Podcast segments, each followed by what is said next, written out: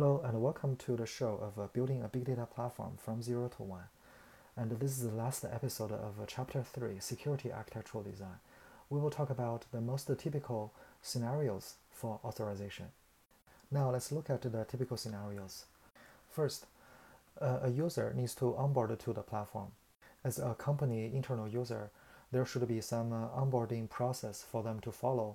And uh, after all the security and background checks, they should be able to use the big data platform in a limited way.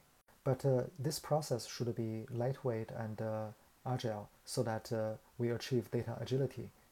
This user may not have all the permissions, may not have a team space per se, and may not have access to some restricted data set, but uh, she can immediately start poking around and uh, get familiarized with the big data platform and use certain resources. For such scenarios, in your platform, you may want to pre-create certain data sets and then databases and the corresponding uh, IAM roles and SQL roles and uh, apply the policy so that uh, every new user will be able to access those data sets and tables. Second scenario, a team onboards to the platform as a tenant. This is the scenario when uh, the solo user in the first scenario is not satisfied and uh, she need a team space to collaborate.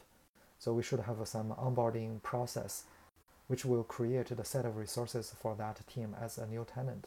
For example, team private uh, folders, uh, databases or tables, and IAM roles and SQL roles, and uh, service accounts that can perform team collaborative uh, jobs or queries and this tenant can typically map to an LDAP or Active Directory group with a, a team leader as a tenant owner that can do more uh, administrative uh, operations upon the whole team members. The third scenario is more restricted data and roles. Let's say the team already has onboarded, but that is not enough, and they need to have some restricted space regarding the data sets and tables and they need uh, to specify only a few members to be able to access those data sets. So for such request, we need to create uh, more restricted uh, roles to map to the restricted data sets. And the next scenario is a scenario that can happen in a big data world where you have to reclassify the data, uh, for example, from general to restricted or the other way around.